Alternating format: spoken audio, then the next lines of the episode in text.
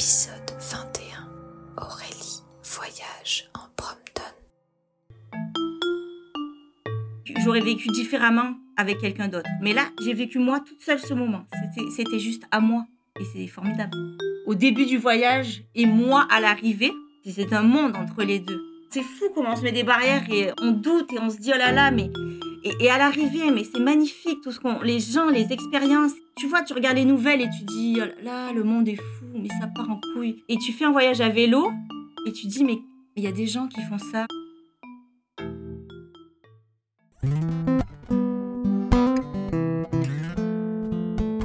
Aurélie est pleine de vie et de rire. Je l'ai remarqué dès notre premier échange. Et c'est ce qu'elle insuffle dans tous ses projets vélo. Car oui, elle a beaucoup de projets à vélo. Elle est tombée dans la marmite du voyage à vélo relativement tard et j'ai l'impression qu'elle pédale aujourd'hui autant qu'elle le peut, comme pour rattraper les heures de sel perdues dans le passé. Mais Aurélie a aussi une particularité, elle est passionnée de minimalisme. D'ailleurs, elle le dit elle-même, elle aime les murs blancs. Alors quand il s'est agi de partir à l'aventure, elle a mixé ses deux passions.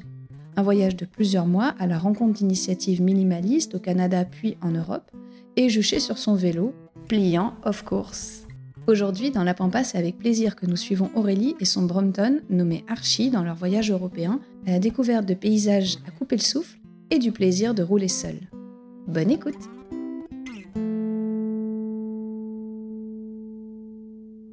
Je m'appelle Aurélie, euh, j'habite euh, à Montréal depuis maintenant une dizaine d'années. Je viens du sud de la France, près de Perpignan. Et je suis vidéaste documentaire depuis euh, quelques années. Auparavant, j'étais euh, éducatrice spécialisée. J'ai changé de voie pour suivre mes passions, en fait, qui sont euh, la rencontre avec les gens, la caméra. Et ensuite, après, j'ai ajouté le voyage à vélo dans ce projet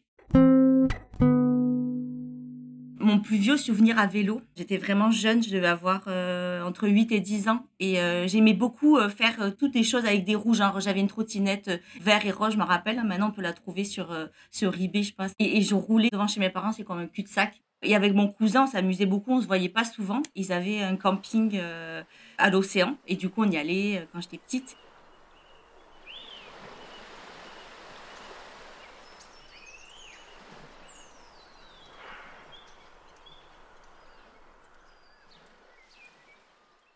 Moi, je montais derrière. Il avait un grand vélo qui était trop grand pour moi. Et en fait, je sais pas, je me ramassais toujours, je tombais toujours de ce vélo et donc je me faisais toujours mal. Il y avait toujours quelqu'un pour me soigner. Et, euh, donc, euh, c'était pas très pratique, c'était pas très confortable. Et donc, il y allait à fond comme ça dans le camping et tout. On passait entre les sapins et tout ça. Et euh, c'était vraiment rigolo. C'est un souvenir qui vient de me revenir maintenant.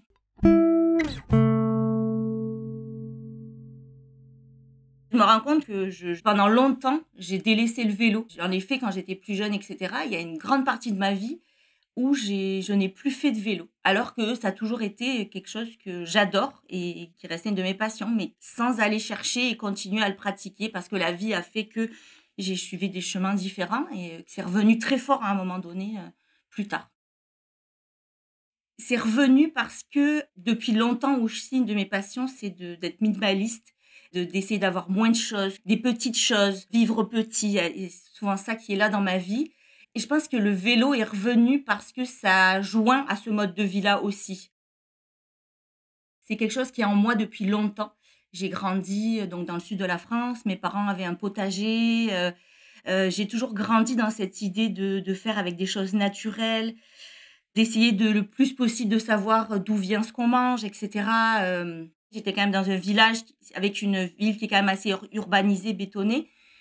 Mais on tendait à vivre, euh, essayer de vivre euh, et de manger autrement et se soigner autrement aussi. J'ai eu besoin à un moment donné de, légèreté dans ma vie. Je trouve que ça m'aide euh, quand j'ai un mur blanc devant moi, quand j'ai moins de choses chez moi. Ça m'aide à avoir de l'espace pour créer des projets, pour penser autrement.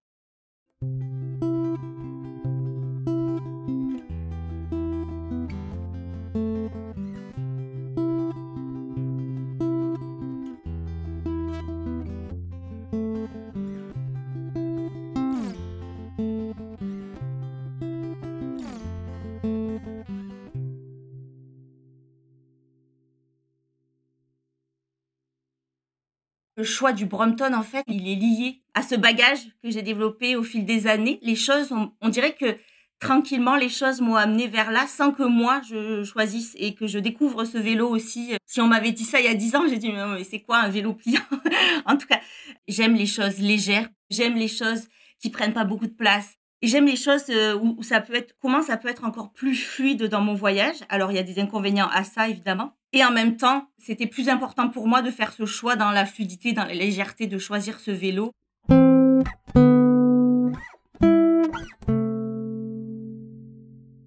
Le voyage à vélo, pour moi, euh, c'est arrivé aussi un peu sur le tard. Ça a toujours été quelque chose en moi. J'ai jamais passé le pas. C'était resté toujours là comme une idée que je ferais peut-être un jour et euh, voilà. J'ai testé ça il y a quelques années, euh, un premier voyage à vélo avec un vélo normal, vraiment avec ce que j'avais un peu à l'arrache là. Euh, c'était sur cinq jours, je me dit ah je pars de chez moi, ça c'est l'aventure. C'était c'était au Québec. J'en ai chié avec ce vélo honnêtement, mais honnêtement c'était la première fois que je partais toute seule. J'avais pas de doute, j'avais pas de doute, ça m'a confirmé que c'est ça que je voulais faire. Et un soir, c'était l'hiver, il y avait des tempêtes ici de neige et je faisais des recherches et je voulais partir en voyage à vélo parce que je me suis dit, mais bon sang, il faut que je mêle mes passions. C'est ça que j'aime faire dans la vie, c'est prendre ma caméra, aller rencontrer des gens et prendre mon vélo. C'est ça que je veux faire, c'est ce projet que je veux créer. Je me suis dit, mais quel vélo choisir? Je, voulais que ce soit un vélo qui soit fait de façon euh, où les employés ont des bonnes conditions de travail. Je voulais encourager une entreprise.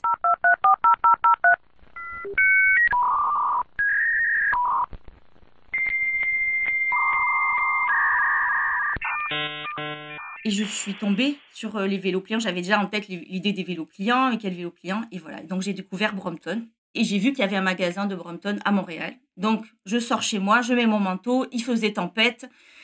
C'était en 2019, hiver 2019. Je rentre dans le petit magasin Brompton. Et là, je tombe sur quelqu'un passionné des Brompton dans la boutique. il me raconte ça. Et je me suis dit, non, mais moi, l'été d'après, je veux louer un Brompton, je veux essayer ce vélo.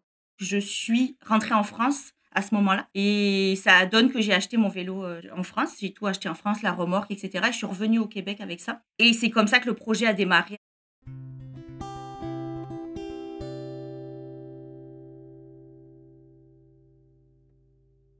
je me suis dit, ben, je pars au Québec. Où, je pars, je pars euh, dans mon pays, quoi, où, euh, voilà, et, je crée mon itinéraire. Dans mon itinéraire, ça a été les gens que je suis allée rencontrer. Et en fait, j'ai fait mon court-métrage sur le minimalisme, sur des gens qui vivent hors électricité. Et donc, j'avais déjà un réseau là-dedans. Je me suis dit, ben, c'est génial, je crée mon projet là-dessus. Donc, je vais tantôt dormir en camping, tantôt aller les rencontrer et créer des vidéos, une série de vidéos. Euh, la première web série euh, de ce projet-là en vélo client au Québec. Suite au voyage au Québec et en Ontario, donc ça c'était en 2021, ça a duré environ deux mois. Je me suis dit non mais euh, moi c'est ça que j'adore, je veux aller plus loin. c'est quoi le prochain voyage? L'idée du voyage en Europe a émergé et donc je suis repartie en septembre 2022 pendant trois mois et demi. Au début, je voulais commencer en Irlande euh, jusqu'à Lisbonne. Lisbonne était mon point d'arrivée de toute façon. Finalement, euh, j'ai choisi donc je vais commencer à Amsterdam et j'arriverai à Lisbonne. Je me suis lancée comme ça à l'aventure.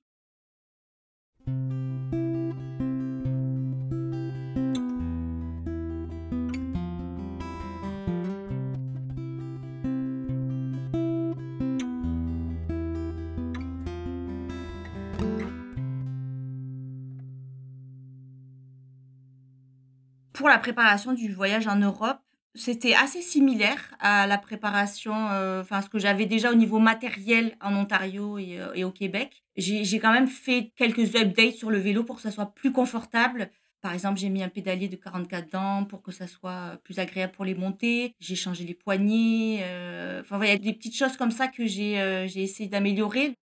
J'ai utilisé un sac à dos que j'ai mis à l'arrière du vélo. Quand on voyage en Brompton, ça peut être des fois un peu compliqué d'utiliser des sacoches, même si certains le font. C'est juste que le vélo est plus bas, donc ça prend une autre organisation. C'était pas mon premier voyage à vélo, mais c'était mon premier voyage à vélo euh, hors de chez moi. Donc c'était la première fois que j'allais prendre l'avion avec euh, mon, vélo. Donc c'était aussi nouveau pour moi. C'était aussi comme un nouveau voyage. Et euh, je me suis dit là, cette fois, tu vas être minimaliste, tu vas pas prendre trop de choses.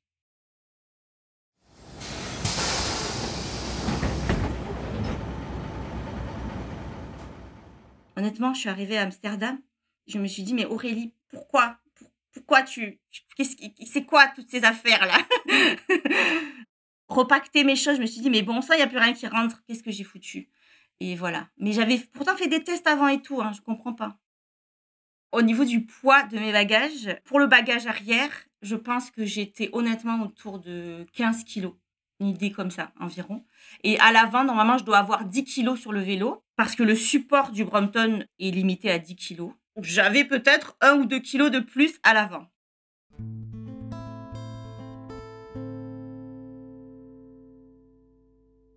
Avant de partir pour ce voyage, j'avais des doutes.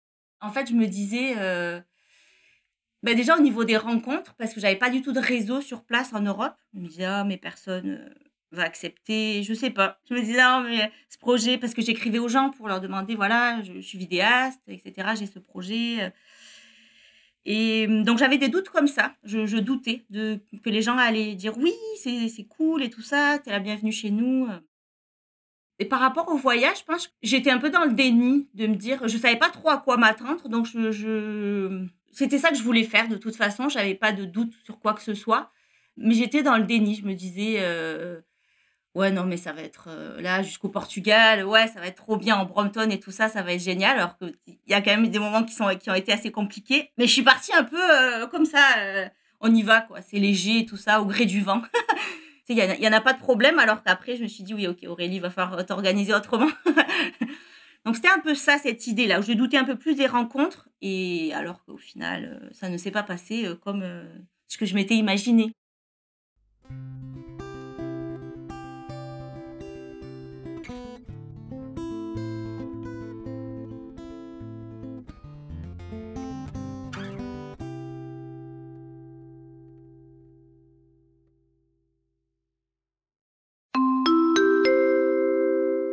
C'est sûr, il y a une fébrilité. J'ai empaqueté mon vélo dans un sac Ikea, un sac euh, d'Impa, ce qu'on généralement les gens qui voyagent en Brompton utilisent. Puis après, on colmate le vélo sur les, parties avec soit du papier bulle ou du papier plus rigide pour euh, les parties euh, fragiles comme les pédales, etc. J'avais dégonflé les roues, enlevé le haut de la selle. Mon vélo rentre dans ce sac Ikea qui est la forme d'un bagage en fait normal, donc j'ai pas de surplus à payer. On a toujours euh, des surprises en disant oh là là, comment va arriver mon vélo, etc. Honnêtement, moi, j'étais vraiment chanceuse. Et c'était Chouchou, il s'appelle euh, Archie Chouchou. Et il est bien arrivé, j'étais vraiment très heureuse de ça.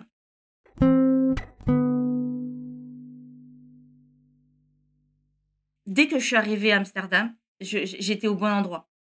Sur la partie euh, Amsterdam et tout le long des, Pays-Bas, ben, c'était vraiment le, le, voyage qui commençait. Et Warm Shower a très très bien fonctionné pour moi aux Pays-Bas. Et ça m'a donné vraiment une immersion dans le pays, que ce soit sur des initiatives. C'est notamment un village de, de 8 tiny house aux Pays-Bas qui vivent ensemble, qui est ouvert au public, donc les gens peuvent se balader euh, et discuter avec les gens sur leur mode de vie, etc. Ils sont tous sur panneaux solaires. Donc de, m'ouvrir à tout un tas d'initiatives, moi ça a été, ce pays a été marquant pour moi. Euh. Il y a, il y a vraiment une, une, rencontre qui m'a marqué, c'était à Groningen, qui est une, une ville ultra cycliste et j'ai été hébergée en warm shower là-bas et la personne vivait, euh, c'était comme un ancien hôpital de 250 personnes, mais reconverti. Ils avaient reconverti ça en, en coop d'habitation. Et à l'intérieur, il y avait une cuisine collective, il y avait cinéma, il y avait un bar, il y avait, en tout cas, tous les gens vivaient à l'intérieur. J'ai trouvé ça mais incroyable. J'en dit dans la cuisine, tout le monde venait, on mangeait ensemble. La personne après, elle m'a, on a pris le vélo, on était allé se balader dans Groningen parce qu'il y a plusieurs endroits où des personnes vivent en tiny house ou en, ou en habitation plus légère, mais c'est pas vraiment réglementé. Les personnes s'installent là et, euh, et elle m'a fait découvrir des endroits comme ça dans la ville.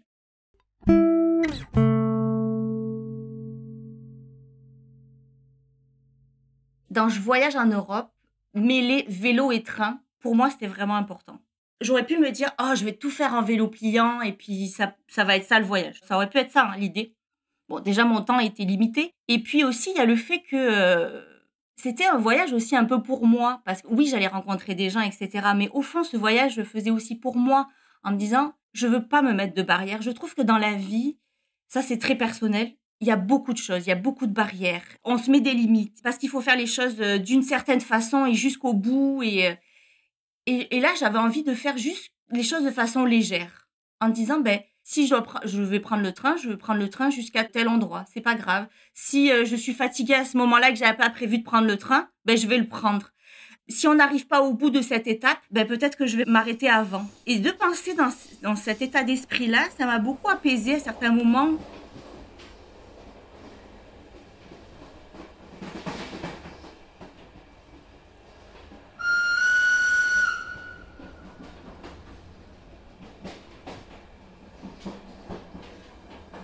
Arrivé à la, à la frontière, donc Pays-Bas-Allemagne, là j'ai pris le train j'ai fait en fait euh, cette frontière-là jusqu'à Hambourg. Donc c'est mon anniversaire. Je voulais faire mon anniversaire à Hambourg. Parce qu'on m'avait dit, Hambourg, il faut que tu vois cette ville. cette ville est magnifique. Et c'est une des plus belles villes que j'ai vues pendant mon voyage. Et c'était aussi le point de départ aussi pour aller au Danemark. On est mi-septembre 2022. Et donc je sors, je remets la barre, donc parce que j'ai une barre euh, derrière le vélo qui me permet d'attacher les lanières du sac. Donc je remets le sac, le sac à vin, etc. Je me suis baladée dans, la ville, je suis allée à droite, à gauche et euh, j'ai beaucoup de souvenirs parce que c'était la première fois que ben, je fêtais mon anniversaire, j'étais toute seule dans une ville que je connaissais pas. Et euh, je me rappelle manger mon, mon petit, j'avais pris un emporté coréen, puis je mangeais avec mon vélo et puis voilà pour mon anniversaire. C'était un moment marquant. Je pense qu'il m'a fallu peut-être deux, trois jours de mémoire pour arriver au Danemark. Et ça a été les parties les plus difficiles de mon voyage. Parce que en Allemagne du Nord, dans cet endroit-là, il y a beaucoup de vent, de vent de face. et euh, j'ai dû traverser comme une espèce de, lagune, une espèce de où il n'y a pas de d'arbres, il n'y a, rien qui est couvert. Il y a une tempête qui s'est levée à ce moment-là. Et je pouvais plus pédaler sur le vélo. Je pouvais tout s'envoler. ça a été terrible avec euh, des kilomètres de vent de face. Et Dieu merci, à ce moment-là, il y avait euh, donc un tunnel, ça s'arrêtait comme une espèce de poissonnerie. Je me suis dit, c'est pas possible, je vais faire du, stop, aidez-moi. Après conversation avec les personnes de la poissonnerie qui m'ont pris en, amitié, finalement, c'est le propriétaire de la poissonnerie, il a sorti sa camionnette, on a mis le vélo à l'arrière avec toutes les bouteilles de coca et tout ça. Il m'a fait traverser pour que je puisse aller de l'autre côté, en fait.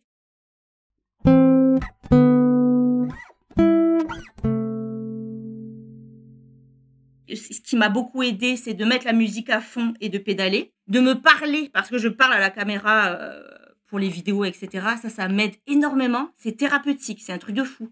Vraiment, ça, ça m'a sauvé. Et de recaler mon itinéraire pour passer à l'intérieur des terres plus que de passer euh, au bord de l'eau. Dans le moment de le long de la lagune, là où tout s'envole, etc.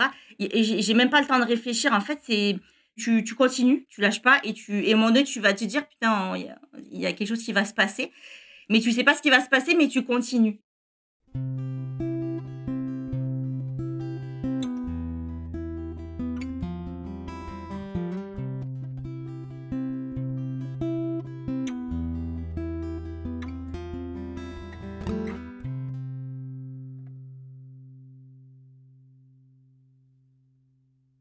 La partie Danemark, c'est vraiment un grand coup de cœur. Alors, il y a eu Hambourg, mais là, Danemark, c'était le big coup de cœur pour les, infrastructures cyclables, pour les shelters, évidemment. La tranquillité, l'énergie du pays. Je retournerai dans ce pays, c'est magnifique, honnêtement. Il y a des moments, j'ai pleuré tellement. J'étais là avec mon Brampton, je regardais comme ça les falaises et je, je me suis dit, mais c'est pas possible. C'est pas possible que ce soit aussi beau. J'étais dans un shelter, donc au bord de la mer du Nord. Et donc, je pack mes affaires. Euh, vraiment, c'était assez tôt. Moi, je dirais vers 8 heures du matin. J'avais hâte de pédaler. Euh, je continue ma route euh, le long de l'Eurovélo 12. Il n'y avait personne, il n'y avait pas de, pas de voiture sur ces routes-là au Danemark. On est la tranquillité. Et je vois, donc là, c'est à un moment donné la piste cyclable. Il y a une partie qui commence à longer les, les falaises avec la brume du matin, un petit soleil perçant, une humidité aussi dans l'air. Déjà, je sens quelque chose qui m'envahit et je pédale comme ça le long de ces falaises-là. J'entends les remous de l'eau des vagues, les oiseaux, cette brume-là. J'étais comblée. J'étais au meilleur endroit. J'arrive petit à petit, un phare au loin, un phare rouge qui se dessine entre la brume. J'écoute le silence.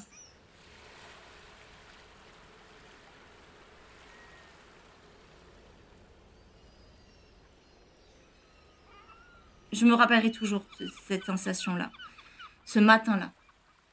Je continue ma route, toujours au bord des falaises. Je vois des petits poneys qui broutent comme ça, juste à côté du phare. le, soleil qui, jaillit petit à petit. Et je me dis, mais moi, je veux, venir vivre ici. je, veux avoir une maison là, juste à côté, entre le phare et, et les, les, poneys, là, ici, là. C'était des, c'est des moments comme ça, des moments uniques que, que j'aurais jamais vécu autrement euh, qu'en voyage à vélo.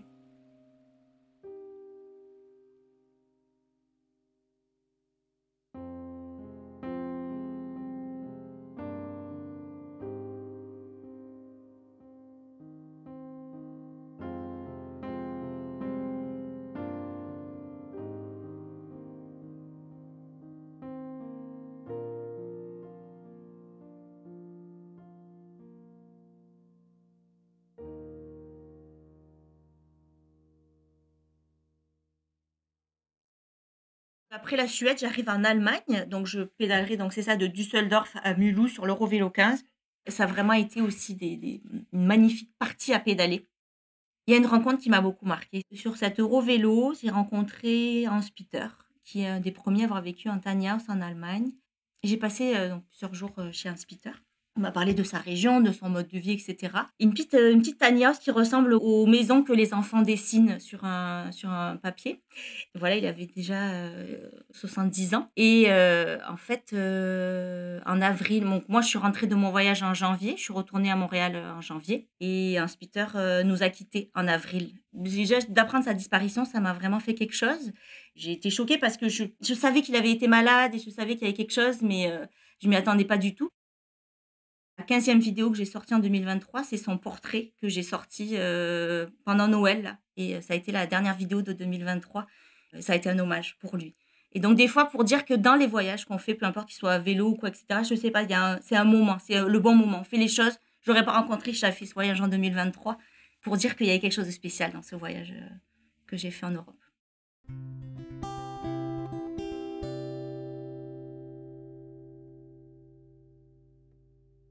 Après l'Allemagne, donc j'arrive en France. Il y a des membres de ma famille que j'avais pas vu depuis 10 ans. Mes parents, ça faisait deux ans que j'avais pas vu. Et donc, ça fait du bien. 15 jours, c'était peut-être un peu beaucoup parce qu'après, il fallait repartir. Il y avait encore un mois de voyage, bien bouffé et tout ça. Et donc, me revoilà reparti après en Espagne. Donc, j'ai fait des choix par rapport au temps que j'avais. J'ai pris le train Catalogne, Figueres, j'ai pris le train jusqu'à Alicante. Je trouvais que c'était un bon point de départ, Alicante.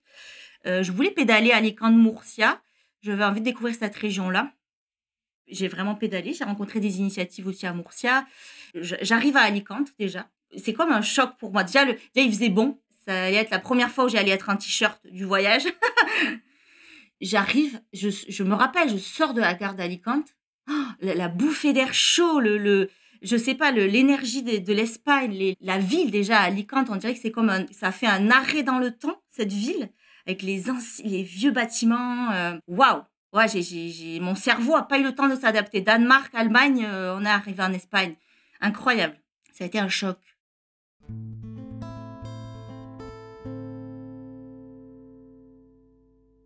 Le tour d'Alicante, c'est beau parce qu'il y, a le, y a ce gros château, le château Santa Barbara, qui domine la ville. Et j'ai trouvé ça euh, moins façonné par le béton que d'autres villes sont plus au bord de l'eau en Espagne.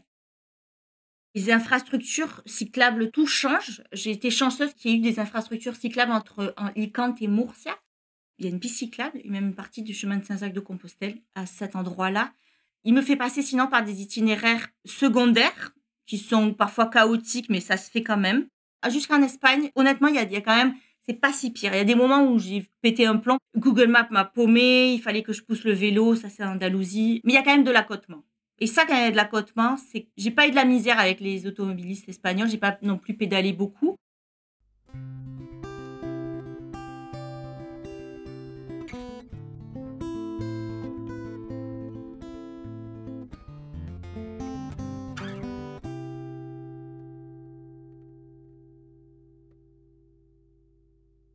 Donc après, j'ai suivi l'Eurovélo jusqu'à Lisbonne. Au début, ça a bien démarré, honnêtement, en Algarve. Euh, il y a des beaux itinéraires cyclables. Euh, vraiment, je le conseille. Et je, trouve que l'énergie du Portugal, les gens ont été euh, très sympathiques. Cette idée du Portugal avec les petits cafés, euh, les grands-pères qui sont assis sur les bancs en train de lire le journal. Et des fois, je trouvais que ça allait même trop vite dans mon voyage. J'avais envie de m'asseoir, j'avais envie de, discuter avec les gens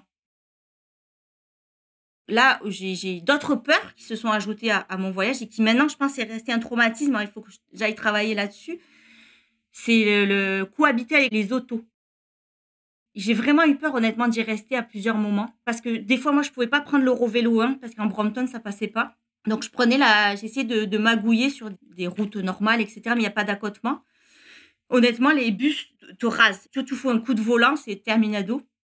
C'était intéressant à Lisbonne de rencontrer une initiative de femmes qui ont lancé Lisboa Possible, donc Lisbonne possible à vélo, pour remettre du vélo à Lisbonne. Parce que les cyclables, c'est que depuis 2018 que ça se met en place à Lisbonne. Et c'était, vraiment intéressant de discuter avec elles sur qu'est-ce qui est possible. Et elles, elles sont en train de s'impliquer à Lisbonne dans euh, faire des quartiers plus verts, etc.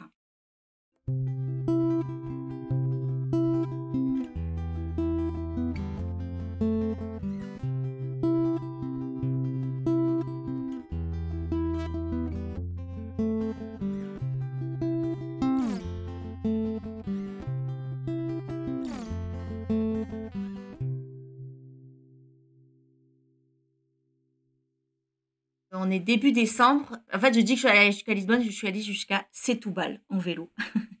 Et j'ai euh, fait la partie Setúbal-Lisbonne en train parce qu'à ce moment-là, j'avais trop peur. J'avais peur sur la route et j'avais hâte d'arriver. j'étais terrifiée, j'étais ça me c'était une charge mentale, ça me fatiguait. J'arrive à Lisbonne et en fait ce que je me ce que je me rends compte, c'est que quand on dit je fais un voyage à vélo de, ce pays à ce pays, des fois on se dit oh là là, c'est fou, c'est fou. Mais on dirait que pour moi, ça a été. En fait, on voyage à vélo, c'est un jour à la fois. J'avais l'impression que j'arrivais dans une nouvelle ville, mais que le, voyage n'était pas terminé. J'avais pas l'impression de terminer quelque chose parce que c'était tellement intense, autant de mois intenses avec des, des, des rencontres euh, quasiment tout le temps. Des gens qui t'accueillent comme si tu étais leur propre enfant. Et, et j'arrive là, j'ai l'impression que je continue le voyage. Je rencontre aussi cette association cycliste. Et euh, donc, c'était la personne qui était dans le Warm Shower qui avait créé ça aussi. Et je continue mon voyage et je les interviewe aussi. Elles me font visiter la ville et euh, je me souviendrai, on prend les verres comme ça, de, les verres à pied. On va s'arrêter un petit dépanneur, une petite épicerie là de soir, acheter une bouteille de vin. On s'assoit dans un petit square, il fait bon. On est en décembre à Lisbonne et on est les trois, les trois filles comme ça et on boit comme ça et on, et on jase, on jase de la vie, on jase du voyage à vélo. Et je ne pouvais pas rêver mieux comme arriver de ce voyage-là. Et rien n'est prévu, rien n'est prévu. Waouh, c'est, trop magnifique pour finir un voyage.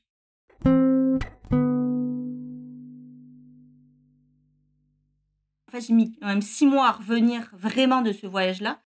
Alors, autant te dire que le jour où je suis arrivée de l'aéroport, mon ami qui allait me chercher, qui m'a laissé chez moi, je suis arrivée chez moi, dans cet appart tout noir, avec toutes mes affaires en me disant mais putain qu'est-ce qui vient de se passer? C'est qu'est-ce que je viens de vivre? Et après il m'a fallu six mois psychologiquement pour me remettre du retour du voyage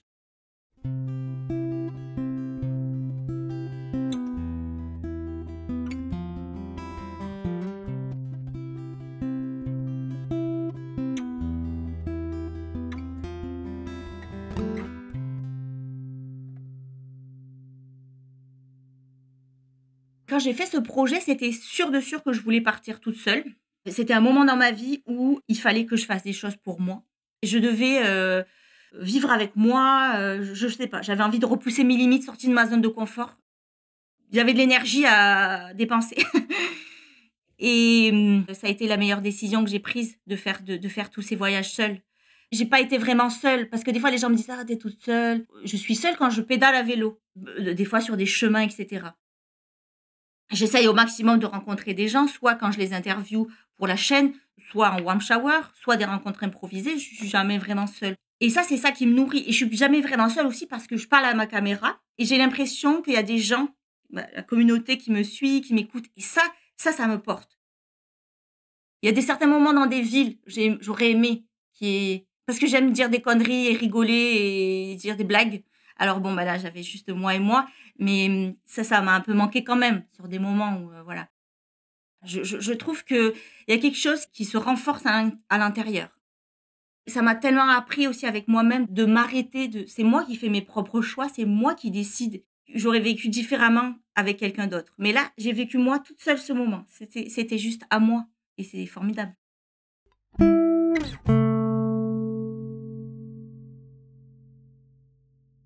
Ce voyage, euh, ça n'a rien à voir. Le, moment où je disais, euh, j'étais dans le déni, j'avais des craintes, etc. Au début du voyage et moi à l'arrivée. Et c'est un monde entre les deux. C'est fou comment on se met des barrières et on, doute et on se dit, oh là là, mais. Et, à l'arrivée, mais c'est magnifique, tout ce qu'on. Les gens, les expériences, les. les... Et c'est là où tu te dis, quand tu, tu vois, tu regardes les nouvelles et tu dis, oh là, le monde est fou, mais ça part en couille. Et tu fais un voyage à vélo et tu dis, mais il y a des gens qui font ça. Il y a des gens, je prends le petit déjeuner avec eux, où ils préparent l'apéro pour moi. J'arrive et ça fait euh, peut-être deux ans que j'ai pas mangé de raclette et la personne a préparé une raclette. Et toi, tu as envie de pleurer parce que c'est juste beau de voir cette humanité-là. Et, se dire, bah oui, finalement, les, choses se font et mieux que, mieux que ce que j'avais espéré. Et ça, c'est des cadeaux de la vie, quoi.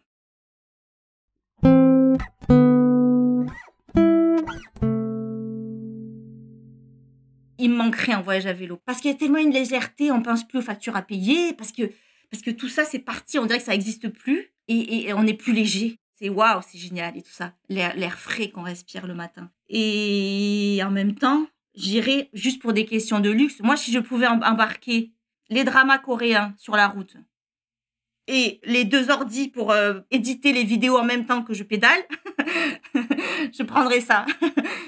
Euh, sinon, à part ça, voilà. Mais, j'ai déjà regardé, de toute façon, dans des Airbnb, évidemment, un petit drama coréen pour me remonter le moral, euh, ça m'est déjà arrivé.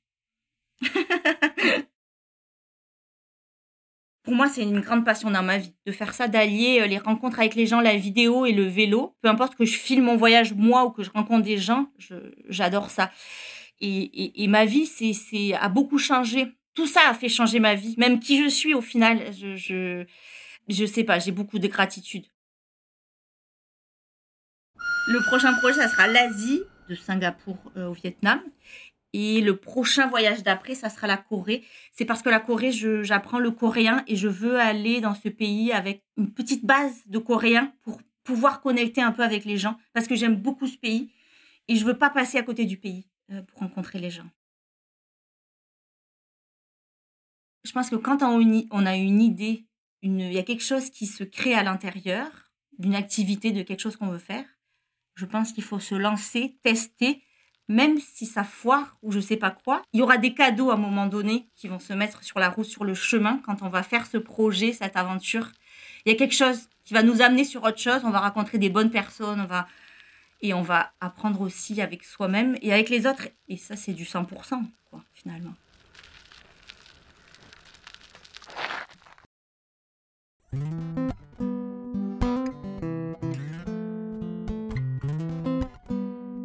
La Pampa épisode 21, c'est déjà terminé. J'espère que cet épisode vous a plu. Si oui, mettez des étoiles dans ma vie en vous abonnant au podcast, en abonnant vos proches, en me mettant un petit commentaire 5 étoiles et en me suivant sur Instagram at sopampastique. Merci beaucoup d'avance. Merci énormément à Aurélie pour ta gentillesse et ton grain de folie. Aurélie documente ses voyages notamment sur YouTube au travers de vidéos à son image, authentiques et bourrées d'émotions. Toutes les références sont dans la bio de cet épisode. La musique de cet épisode est toujours de Cédric Clavel. Avant de vous laisser, je voulais vous rappeler que j'ai ouvert une cagnotte Tipeee, dont vous trouverez le lien dans la bio de cet épisode. Comme vous le savez peut-être, je crée la Pampa depuis trois ans avec mes petites mains, alors tout soutien de votre part sera vraiment, vraiment, vraiment le bienvenu pour pourquoi pas un peu d'aide au quotidien. Pour ma part, je vous retrouve dans un mois avec un nouvel épisode passionnant de la Pampa. À bientôt!